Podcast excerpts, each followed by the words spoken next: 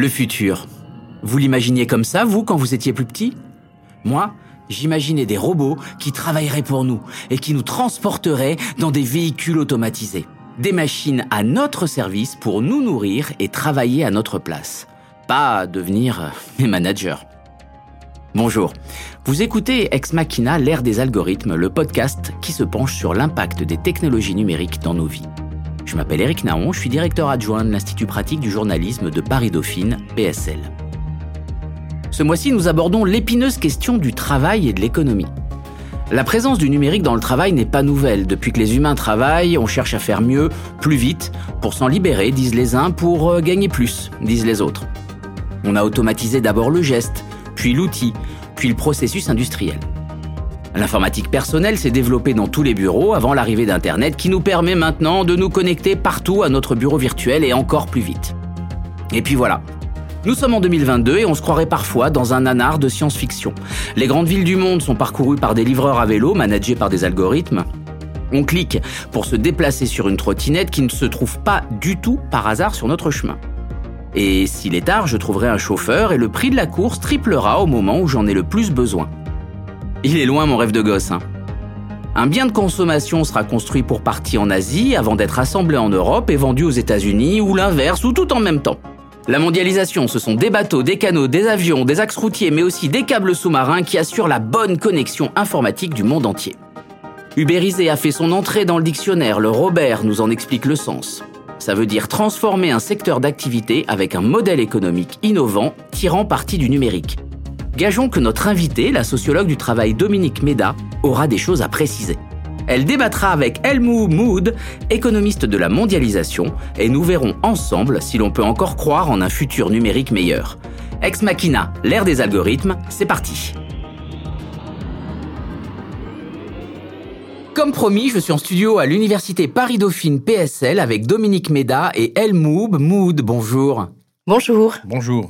Alors, je vais essayer de vous présenter très brièvement. Dominique Méda, vous êtes euh, professeur de sociologie, sociologue du travail à l'université Paris-Dauphine PSL, et vous dirigez l'IRISO, l'Institut de recherche interdisciplinaire en sciences sociales. Je vais quand même mentionner euh, votre dernier ouvrage, Les nouveaux travailleurs euh, des applis, un ouvrage collectif au PUF. Euh, vos travaux, vos réflexions portent sur la place du travail dans notre société. Évidemment, ces jours-ci, le numérique est un incontournable. Elmou Mood, vous êtes économiste de la mondialisation, professeur d'économie à l'Université Paris-Dauphine. Vous collaborez à de nombreux ouvrages autour des phénomènes de délocalisation, relocalisation, compétitivité des territoires. Vous avez notamment euh, rédigé euh, des parties de l'ouvrage collectif La société qui vient, hein, heure et, et, malheur de la mondialisation.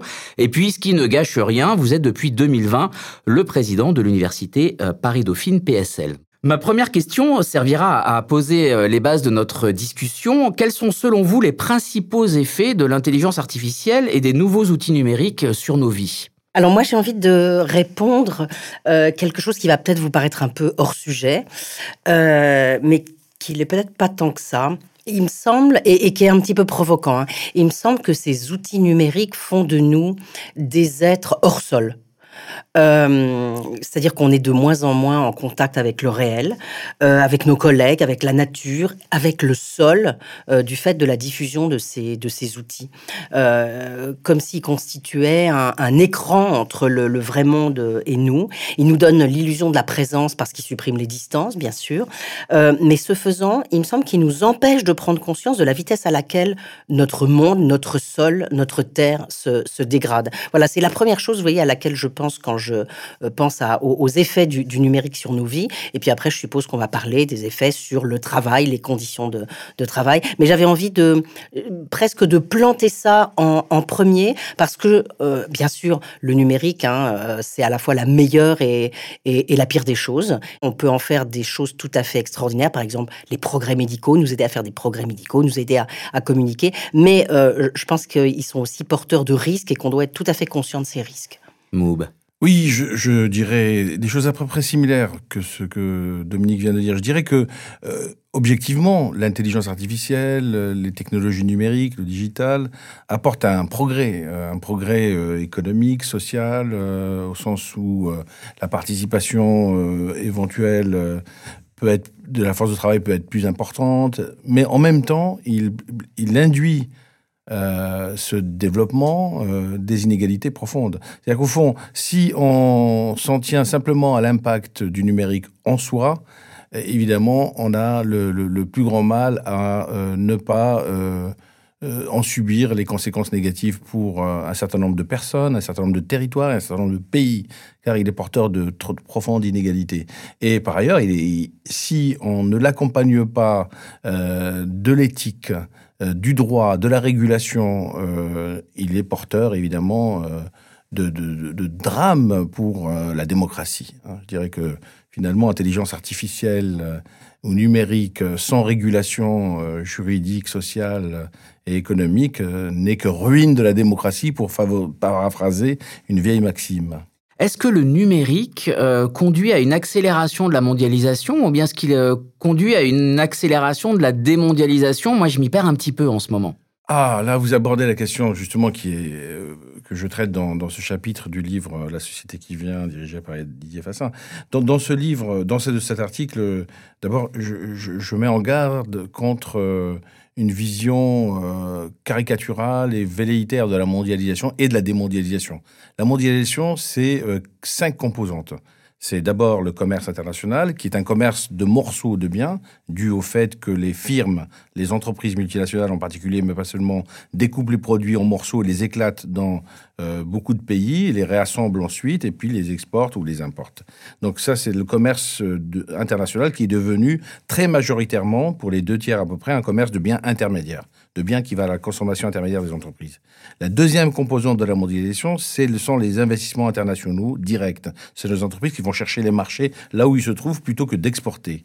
La troisième composante, c'est les capitaux à court terme, qui sont totalement dérégulés, euh, c'est les placements financiers, euh, tout ce, que, euh, tout ce qui est absolument mobile, sans, sans aucune friction pour sa mobilité. La quatrième composante, c'est la connaissance, les brevets, et donc les idées en quelque sorte, les connaissances, la recherche et développement. Et puis la cinquième, ce sont les migrations internationales. Donc pour pouvoir répondre à votre question, il faut, c'est ce que je fais dans ce, papier, il faut mesurer la dynamique de chacune de ces composantes. Et euh, on observe bien depuis 2010, avant même la crise de la Covid, un reflux de la mondialisation commerciale internationale. En d'autres termes, les entreprises qui, durant les années 90, fragmentaient leur chaîne de valeur dans le monde entier jusqu'à la Chine euh, pour euh, bénéficier des différences de coûts de main-d'œuvre par unité produite. Le, bon indicateur, c'est le salaire divisé par la productivité, c'est pas juste les niveaux salariaux. Eh bien, ces, entreprises ont eu déjà tendance depuis 2010 à recomposer leur chaîne de valeur, leur production industrielle sur des bases régionales ou nationales. Donc, de ce point de vue-là, on peut parler de démondialisation réelle, c'est-à-dire d'un recul de la dynamique de la mondialisation commerciale. Mais ce faisant, on oublie que euh, ce qui se passe dans l'industrie n'est pas ce que l'on observe dans les services. Et c'est là où j'en viens à votre question. Au cœur même de l'industrie manufacturière, vous avez 40% des emplois qui sont des emplois de services, euh, marketing, informatique, euh, logistique, recherche-développement. 40% en moyenne dans les pays de l'OCDE des emplois au cœur de l'industrie manufacturière sont des emplois de services plus les emplois de services qui sont en dehors de l'industrie, qui sont dans le secteur des services lui-même, c'est-à-dire la banque, l'assurance, etc. Tous ces services sont devenus extrêmement délocalisables. Donc le numérique provoque un phénomène paradoxal qui est qu'il autorise une meilleure efficacité productive, donc de la robotisation, etc., pour recomposer, relocaliser la production manufacturière dans les pays industrialisés. Mais ce faisant, en même temps, il favorise une hypermondialisation numérique lié au fait que depuis, en plus, la crise de Covid, de la Covid et le confinement n'a fait qu'accélérer ce mouvement parce que euh, le digital, les équipements favorisent l'offre de services à distance, la prestation de services à distance, ce qui est relativement nouveau dans l'histoire du capitalisme. Et ça, on peut le mesurer donc d'un côté, la démondialisation réelle par le commerce, c'est une réalité, une, une baisse de dynamique, mais de l'autre côté, les services qui étaient relativement abrités de la délocalisation, de la mondialisation, sont devenus hyper mondialisés. Donc c'est ces deux mouvements qu'il faut analyser, et les conséquences pour les économies, vous voyez bien que en termes d'emploi, en termes d'inégalité salariale, etc., vont être extrêmement importantes à analyser. Alors quel est le risque en ce qui concerne l'emploi? Est-ce que euh, l'IA, euh, les technologies numériques vont euh, nous mettre tous au chômage, Dominique? Alors on a, on a lu tout et le contraire sur cette question. Ça a commencé en 2012 avec un, ouvrage intitulé Race Against the Machine par deux chercheurs du, MIT hein, qui commençaient à dire faites attention, il y a une course qui est engagée et c'est la machine qui va, qui va gagner.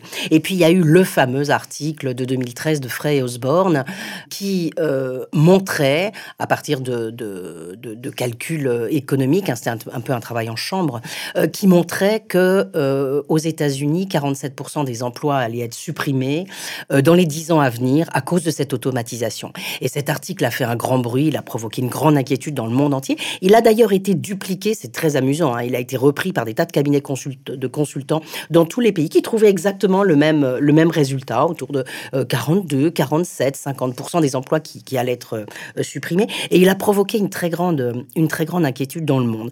Bon, ce travail de Frey Osborne a été beaucoup critiqué, euh, précisément parce que c'était un travail en chambre et parce que c'était des personnes qui n'avaient pas été sur le terrain, notamment pour voir comment un changement de technologie s'implante ou pas et trouve des résistances ou pas des, consommateurs, des, des, des, travailleurs. Et donc après, on a eu toute une série d'autres travaux. En 2016, une étude de l'OCDE qui nous disait ah mais non, c'est pas 47%, c'est plutôt 9% des emplois qui seront euh, supprimés, mais en revanche, 50% des emplois qui seront profondément transformés. Et donc, dans tous les cas, on voit bien que euh, il va y avoir un choc, en effet, sur l'emploi. Peut-être pas donc en termes de suppression, mais en termes de, de, reconversion, finalement, et de transformation des, des, compétences.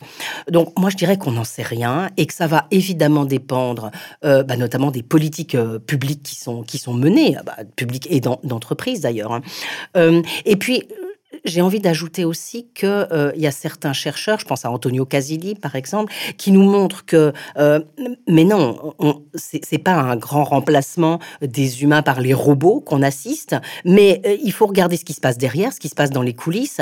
Et il y a plein d'êtres humains qui font aujourd'hui de plus en plus de travail, mais invisible, dans les pays du Sud, du travail sous, rémunéré, et qui en quelque sorte hein, pédalent derrière dans des fermes à clics pour produire, pour aider le, machine, le machine learning. Oui, c'est ce qu'on a vu dans le premier épisode du podcast. On a évoqué aussi beaucoup ce concept d'ubérisation, mais vous, vous allez plus loin en parlant de plateformisation et de travailleurs des applis. Est-ce que vous pouvez nous en dire un petit peu plus? Et puis après, je voudrais bien votre, votre éclairage, Moob. Alors, plateformisation et tâcheronisation, qu'est-ce que ça, qu'est-ce que ça veut dire? Euh, Plateformisation, parce qu'on a aujourd'hui des plateformes numériques qui mettent en, relation des offreurs et des demandeurs de services par le biais d'applications euh, numériques et qui, de ce fait, euh, concurrencent radicalement des professions réglementées. On pense au taxi, par exemple, ou à ce genre de métier. Et donc, il y a de plus en plus de commandes de travail, de prestations de travail qui sont commandées par le biais d'applications numériques. Pourquoi maintenant tâcheronisation Parce que on constate que le travail, les prestations de travail sont de plus en plus découpées pour être envoyées par, vers les internautes. C'est euh, ce qui se passe du côté de, des micro-tâches, des plateformes de micro-tâches. C'est mes collègues Pauline Barraud de Lagerie et ses collègues qui, dans le petit bouquin que vous avez bien voulu citer, les nouveaux travailleurs des, des applis, euh, nous racontent ce qui se passe par exemple avec euh, soit Amazon Mechanical Turk, soit Full Factory. Donc on, on prédécoupe le travail en petites tâches qu'on envoie vers les, vers les internautes et les internautes dans le monde entier euh, se s'emparent de ces petites tâches pour avoir une mini rémunération. En général, ils en vivent pas, hein, c'est du, travail euh, d'appoint, c'est des toutes petites euh, rémunérations. Mais l'inquiétude qu'on pourrait avoir, c'est qu'on ait de plus en plus de que le travail soit de plus en plus découpé de cette de cette manière, envoyé vers les plateformes. Et pourquoi on parle de tâcheronisation? C'est non seulement parce que maintenant on a ce, le travail découpé en petites tâches, mais on revient à la proto-industrialisation du 19e siècle où il y avait le tâcheron. Le tâcheron, c'était celui qui avait pris la marchandise au marchand la distribuait aux ouvriers et qui évidemment essayait, alors à la pièce, et qui les payait à la pièce où ils travaillaient à, domicile, et il essayait évidemment de les payer du moins, du moins possible, hein, ce qu'on a appelé le sweeting system, le système qui fait suer les, les ouvriers. Et on a l'impression qu'aujourd'hui, on revient à, ce, à cette tâcheronisation, à ce tâcheron. Le tâcheron, c'est la plateforme et euh, qui fait euh, euh, transpirer tous les internautes ou toutes les personnes qui sont mises au travail par les applications. Alors, elle mood du, global au local, finalement, rien ne change vraiment? Il y a quelques années, enfin, il y a, il y a une dizaines d'années, on avait fait un travail sur le bâtiment et les travaux publics. Donc, secteur par excellence non délocalisable, par excellence. puisque c'est le secteur, comme les transports, les services aux personnes, qui doit être à proximité des... Donc, c'est des travailleurs qui se déplacent vers la production et non pas l'inverse, d'accord? Il se passait un phénomène de désalarisation qu'on avait appelé à l'époque, dans un papier, la désalarisation formelle de la main-d'œuvre. En d'autres termes, on avait assisté à un phénomène de, de euh, sous-traitance en cascade, vraiment tout petit euh, pour des, différentes tâches, et on avait apparaître le phénomène de retâcheronnage. Donc, en quelque sorte, à l'aval de la filière de, la, de la cascade de sous-traitance, on trouvait les tâcherons qui étaient, au lieu d'être salariés, étaient à leur compte et se mettaient en position d'être complètement... Euh, d'ailleurs, les inspecteurs du travail intervenaient souvent à ce niveau-là et pas au niveau des entreprises généralistes. Ben, ce qu'on observe aujourd'hui, avec le numérique, c'est l'élargissement de la sous-traitance en cascade à l'échelle mondiale. En d'autres termes, c'est comme si on passait d'une logique de division du travail très très fine, technique, par tâche, euh, au niveau le plus élémentaire à l'échelle locale, à une division de ces tâches à l'échelle mondiale. En fait, dans un modèle théorique rêvé sur les multinationales, d'un point de vue théorique, on dirait que les multinationales, d'une certaine manière, auraient la possibilité d'avoir euh, des, d'organiser euh, un vivier mondial euh, de tâches, de tâcherons, capables de répondre chacun à une tâche particulière et de ré, ensuite, avec des coûts de coordination très faibles dans le domaine des services, plus compliqué pour l'industrie, mais dans le domaine des services, eh bien de, re, euh, euh, de, reconnecter, de recomposer toutes ces tâches fabriquées, euh, faites dans des pays différents, à des espaces différents, dans un seul produit qui serait l'iPhone, le, le, produit Amazon desservi auprès des consommateurs, etc. Donc on assisterait en effet à un phénomène de d'hyper-mondialisation numérique dans le secteur de l'immatériel essentiellement, moins dans le secteur sidérurgique, dans le secteur électronique, dans le secteur des biens industriels qui, eux, connaissent euh, paradoxalement un recentrage sur des bases euh, locales ou régionales grâce à la robotisation des chaînes d'assemblage et de montage. On a vraiment ces deux mouvements qui sont qui, qui, qui, qui s'entrecroisent et qu'il faut analyser en détail parce que la théorie économique elle-même s'est vue euh, euh, finalement euh, privilégié pendant des années et des années la théorie de la base, c'est-à-dire la théorie selon laquelle l'industrie, le matériel, engendrait euh, des effets sur les services et que les services n'étaient que des connexes de l'industrie. Aujourd'hui, on est en train de changer cette, cette causalité de sorte que un certain nombre de services de la connaissance, etc., prenez Amazon par exemple, sont en train de d'engendrer des tâches industrielles, ce qui est complètement différent. Et ça, c'est très intéressant. Quand vous regardez par exemple Amazon, Amazon, ils sont en train de, de, de, rap, de faire non pas seulement de la distribution, de services, mais de faire de la production manufacturière aux États-Unis de vêtements à partir de l'intelligence artificielle. C'est-à-dire qu'ils connaissent parfaitement bien la demande au, juste à temps, comme le rêvaient les entreprises japonaises, et avec un stock minimal, et euh, de réorganiser une production manufacturière finalement à relative faible valeur ajoutée aux États-Unis, tandis que la valeur ajoutée se concentre dans l'immatériel, dans ce qui est euh, justement cette capacité à faire jouer les sciences des données, la, connaissance, l'intelligence artificielle, etc., à une échelle mondiale. Donc on a, on a vraiment une sorte de ruse un peu de l'histoire euh, industrielle, où l'industrie reviendrait sur ses bases, en quelque sorte locales, tandis que les services, qui étaient eux complètement euh, protégés, sont en train de s'hyper-mondialiser. Super mondialiser. C'est la raison pour laquelle je, je mets en garde contre les analyses trop simplistes d'une démondialisation qui serait en train de se réaliser parce qu'il y aurait des barrières commerciales. Mais les barrières commerciales, elles touchent les marchandises, oui, elles renforcent les coûts de transaction des marchandises, mais elles n'ont aucun impact sur les services qui ne sont pas régulés ni aux échelons nationaux ni aux échelons mondiaux. Alors sur ces services euh, non régulés, donc euh, par des, effectués par des, par des tâcherons, je reprends, je reprends vos termes, comment on, on s'implique finalement? Vous mentionnez dans vos travaux que le risque, c'est la déliquescence des liens humains, hein, vous avez commencé par ça. Est-ce que vous pouvez nous en dire un petit peu plus là-dessus? Moi, j'ai un scénario noir qui rejoint celui qui a été présenté par, euh, par hein, euh, et qui part de, de, la diffusion du télétravail. Pendant la crise sanitaire, on a eu une évidemment une diffusion massive du télétravail, à laquelle euh, les travailleurs se sont bien habitués et qui est quand même partiellement plébiscité en ce moment, notamment parce que ça permet d'éviter la fatigue, les déplacements, etc. Certaines entreprises ont compris tout l'intérêt de ce télétravail. Je pense à PSA qui avait déclaré qu'elle n'utiliserait plus que, euh, enfin, elle ne demanderait plus à ses travailleurs que de venir une journée ou une journée et demie par semaine dans les, dans les bureaux. Et là, on voit quand même le, risque qui se profile, hein, c'est que bah, ces entreprises-là qui, vont faire appel massivement au télétravail, elles vont évidemment vendre leurs bureaux, elles vont faire du flex office, donc les travailleurs vont se tourner sur les quelques bureaux qui, resteront, ils vont rester chez eux, donc le collectif de travail disparaîtra, et puis peu à peu, euh, le lien salarial pourrait tout à fait se relâcher, et les entreprises qui auront parfaitement appris à, envoyer le travail euh, vers leurs salariés, elles pourraient très bien envoyer, elles, s'apercevront qu'il est euh, certainement plus intéressant pour un certain nombre de ces tâches, bah, de les envoyer vers des travailleurs nomades, placés n'importe où dans le, dans le monde. Et là, ça sera la fin du salariat, ça sera peut-être la fin aussi de l'entreprise en tant que collectif, et on n'aura que quelques personnes qui pourront tout simplement comme ça aller euh, lancer des prestations de travail à travers le monde et, euh, et, les, récupérer. Ça sera du travail, euh, du travail commandé, on n'aura plus besoin de, salariat. Et ça, c'est évidemment très grave parce que ça nous mène à une étape supplémentaire, et ça rejoint tout à fait ce que disait Mouhou, c'est-à-dire une étape supplémentaire dans la délocalisation des, services. Et c'est évidemment extrêmement, extrêmement grave. Alors comment on s'implique? Bah, Il y a tous ces travailleurs euh, dont le travail est orienté, guidé par maintenant des, algorithmes. Et donc, alors on a le facteur qui doit euh, suivre un chemin qui lui a été euh, indiqué par son, son, son, GPS. On a des chauffeurs Uber qui doivent suivre le chemin qu'on leur a dit. On a des coursiers Deliveroo euh, qui doivent aussi suivre des consignes très, très précises. Comment on s'engage euh, bah, Je suis pas sûr qu'on s'engage d'abord. c'est presque un, un, rapport de, de, mercenaire à ce moment-là, hein. avec quelqu'un qui n'est même plus votre employeur, puisque ces grandes plateformes, elles refusent d'être considérées comme des employeurs. Elles se considèrent, elles considèrent qu'elles euh, travaillent avec des personnes, mais euh, ces personnes ne sont pas sous leur euh, responsabilité. Et je pense que quelque chose de, très grave, c'est qu'il n'y a plus aucune autonomie dans le travail. Alors, dans les entrepôts Amazon, les gens sont guidés par voice speaking.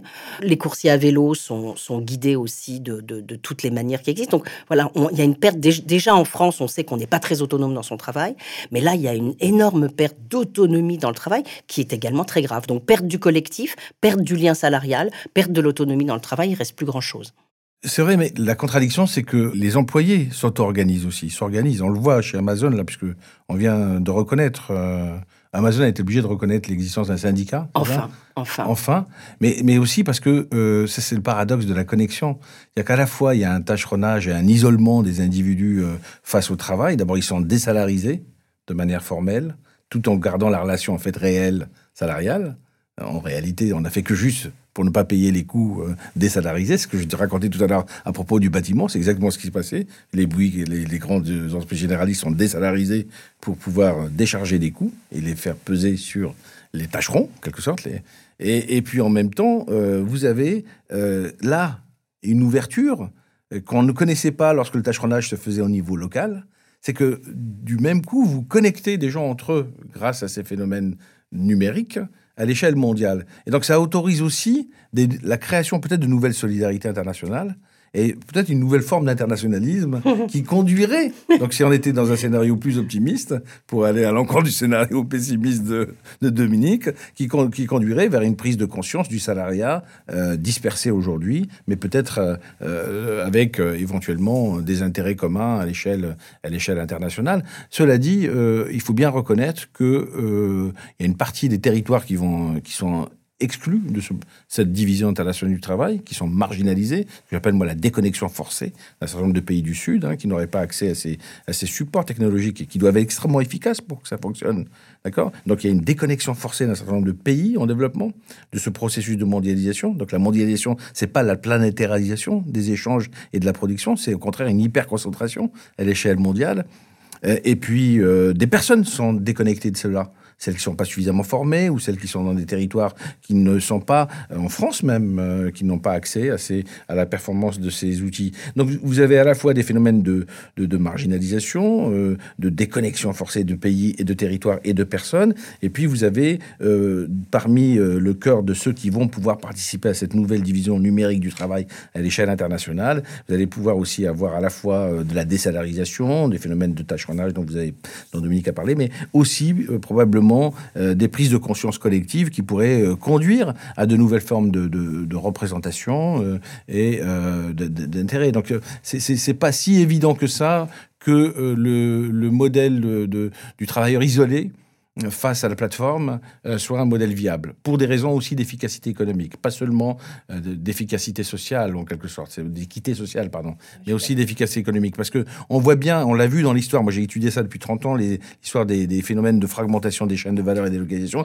Il y a un moment où euh, les coûts de transaction, les coûts de coordination deviennent supérieurs aux gains de, la, de la minimisation des coûts, des coûts de production et des coûts salariaux. Donc il peut y avoir des retournements historiques par rapport à ça mais là où je pense qu'il faut peu se faire d'illusions, c'est que si on n'a pas des politiques publiques de régulation extrêmement volontariste, euh, euh, le, processus de fragmentation peut se poursuivre. Exactement. Ce que tu, tu dis, les travailleurs sont pas isolés, mais dans les entrepôts Amazon, quand tu as ton casque sur les oreilles et que tu es soumis à des, à des euh, cadences extrêmement, extrêmement fortes et qu'on t'interdit quand même en gros de, parler aux autres, bah, le travailleur, il est isolé au sein même de ces, du, collectif. C'est intéressant de savoir pourquoi il y a eu ce, cette organisation syndicale au sein de, de, ça c'est d'Amazon. C'est vraiment très, comment ça aboutit? Parce que finalement, on a connu ça aussi dans l'histoire. Si vous voulez, quand vous regardez les territoires périphériques, finalement, l'économie et la sociologie, et les, les, questions sociales et économiques euh, ont des, quelque chose qui sont assez des,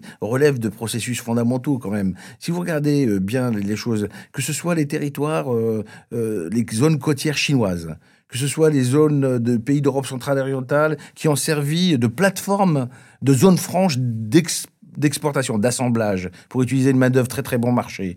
Euh, depuis la zone franche euh, de, en Irlande de, en 62, la, grande, la plupart des pays périphériques qui ont organisé des zones franches ont organisé paradoxalement aussi une hausse remarquable des coûts salariaux à, à terme et une sorte de rattrapage qui a fait que, une sorte de rééquilibrage. C'est pas D'ailleurs, non mais tu as raison, Amazon a, augmenté ses salaires récemment. Exactement, parce que du, du, coup, vous avez une tension sur le marché du travail dans ces secteurs-là. Euh, comme la mobilité du travail est quand même relativement limitée par rapport à la mobilité du capital, c'est une loi de l'histoire, eh bien, euh, vous avez des moments de friction et de tension salariale extrêmement fortes qui peuvent inverser le processus en cours. Donc, je ne dis pas que ça se fera tout seul. Euh, mais euh, c'est ce qu'on a connu, les pays d'Europe centrale et orientale, les, zones côtières chinoises. Les coûts salariaux unitaires en Chine, maintenant, ont rattrapé ceux des États-Unis et des pays industriels. C'est d'ailleurs pour ça qu'on a de la relocalisation industrielle. La, si vous voulez, je vous donne juste un chiffre pour que ce soit concret. En 2000, euh, la, vous aviez à peu près 60% des exportations chinoises étaient constituées de produits assemblés en Chine c'est-à-dire l'atelier du monde. C'était 60%.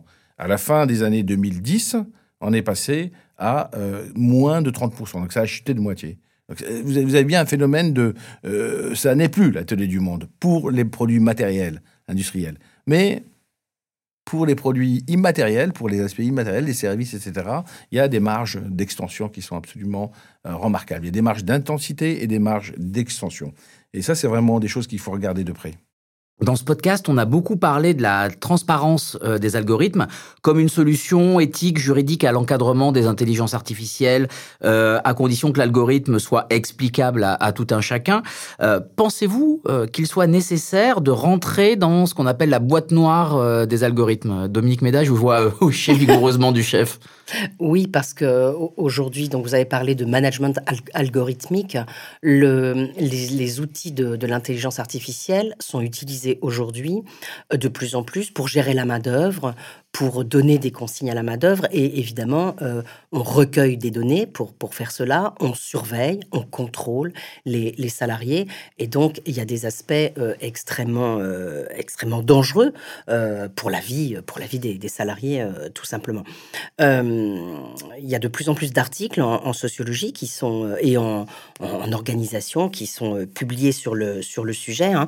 le problème, c'est qu'on va contrôler avec ces outils d'intelligence artificielle, on va contrôler les performances des salariés, on va regarder la vitesse à laquelle ils travaillent, on va regarder si euh, ils sont pas en train de préparer euh, avec leurs collègues euh, peut-être des manifestations ou s'ils sont pas trop critiques. Bref, tout est tout est surveillé et on utilise également ces instruments pour organiser le recrutement des euh, des salariés, euh, pour les évaluer, pour les licencier. Donc c'est tout à fait dangereux comme, euh, comme, comme usage et ça doit absolument être réglementé. Or ça, ça ne l'est pas, ça ne l'est pas du tout aujourd'hui, pas, pas suffisamment.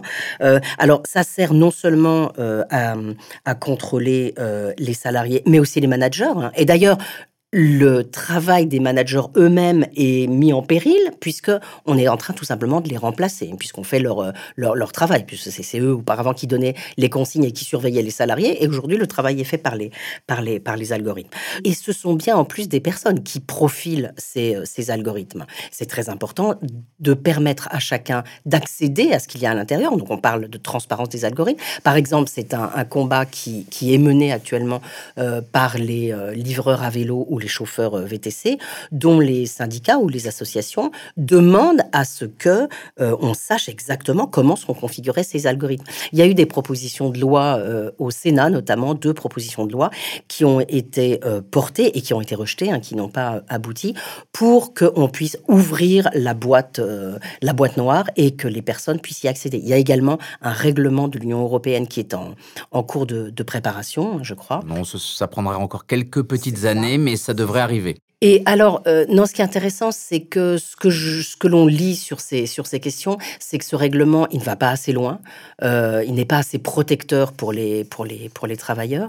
Euh, et il y a un article très intéressant que je recommande, hein, les notes de prospective de l'Institut syndical européen. Il y a toute une note qui est euh, consacrée au management algorithmique et à la négociation collective, puisque la thèse des, auteurs consiste à dire qu'il faut absolument que la négociation collective s'empare de cette question et qu'on peut essayer de régler euh, un certain nombre de choses par les conventions collectives et la négociation collective, notamment pour mettre des règles, en effet, qui permettraient aux personnes de savoir comment sont construits ces algorithmes, voire de participer à la fabrique de l'algorithme euh, eux-mêmes. Oui, juste compléter ce que dit Dominique, et en prenant ma casquette de président de l'université, parce que euh, il me semble que l'enjeu primordial, c'est sur la formation des jeunes en particulier. Pourquoi? Parce que Dominique est parti de l'intelligence artificielle vers la régulation. Et, moi, je partirais de la régulation vers l'intelligence artificielle. En d'autres termes, euh, ce qui est complètement lié, on ne peut pas former aujourd'hui des jeunes qui sont extrêmement bons. À Dauphine, on a des gens excellents euh, qui font, qui suivent le cursus de, de, maths-info, mathématiques informatiques, et, et, d'intelligence artificielle, donc, parce qu'on a un grand programme de Dauphine qui s'appelle Dauphine numérique, euh, d'intelligence artificielle. On ne peut pas les former uniquement à cela il faut les former aussi euh, aux sciences sociales, au droit, à l'économie. Et c'est pour ça qu'à la rentrée prochaine, on ouvre une double licence d'intelligence artificielle et des sciences des organisations, pour qu'ils aient une double compétence. Il ne s'agit pas de diluer les compétences, mais il s'agit de donner, aux, euh, c'est notre mission, de euh, former des jeunes qui soient des, des, des, des, dirigeants de demain, qui soient éclairés, qui soient critiques, qui ne soient pas justement victimes de, de, de, processus d'algorithmes que eux-mêmes peuvent imposer aux autres d'ailleurs. Donc, et c'est finalement c'est ça qui très intéressant, c'est que quand je paraphrase cette maxime en disant euh, finalement intelligence artificielle sans régulation n'est que ruine de la démocratie, mais c'est aussi ruine de l'économie parce que c'est pas efficace à terme. Hein, le fait de pouvoir avoir une vision très euh, très normative des processus euh, conduit aussi à des pertes d'efficacité. Nous, il nous apparaît comme urgent que la société dans son ensemble soit formée à l'intelligence artificielle, mais aussi à ses relations connexes, euh, complémentaires avec euh, les sciences de l'homme et de la société, sans quoi on va vers l'impasse, en effet. Très bien. Eh ben, merci beaucoup, euh, Elmoub Mood. Merci beaucoup, Dominique Méda, euh, pour ces réflexions, ces éclairages, ces notes un peu sombres et aussi ces notes d'espoir qui nous donneront matière à penser jusqu'au prochain épisode d'Ex Machina la, la saison prochaine. Merci encore. Merci, Merci beaucoup. Merci. C'était Ex Machina, l'ère des algorithmes, le podcast de Dauphine Numérique pour une approche réflexive sur l'IA et la place du numérique dans notre vie. C'est la fin de cette première saison du podcast. Merci de nous avoir écoutés. Merci d'abord à tous les humains invités de cette émission pour nous avoir ouvert le capot de leurs algorithmes personnels. Ces réflexions ouvrent des portes et nous essaierons de continuer cette exploration très bientôt. Ex Machina a été conçu par le comité de pilotage de Dauphine Numérique qui est composé de chercheurs en IA, en management, en journalisme. Merci à Jamal Latif qui a donné l'impulsion du podcast. Merci aussi à Valérie Bouba pour le support et à Adélie Chevalier qui fait vivre Ex Machina sur les réseaux sociaux. Un merci appuyé à Solange Clétoguénez, cheville ouvrière de cette première saison. Merci pour avoir su faire démarrer la machine aussi vite. Enfin, merci à l'humain, toujours complice Aurélien Tom, le son, c'est lui, la musique originale, c'est lui, l'habillage sonore, le mixage, ben, c'est encore lui. Cette première saison n'aurait pas sonné pareil sans toi, merci. En attendant de nous retrouver, pensez à connecter avec Dauphine via nos réseaux sociaux. Si vous aimez ce podcast, n'hésitez pas à nous laisser des commentaires sur Apple et Google et surtout à mettre plein d'étoiles ou des cœurs. Ça donnera à manger à l'algorithme de recommandation qui rendra Ex Machina plus visible. Sinon, pensez à connecter avec des humains tant qu'ils servent encore à quelque chose et à très vite.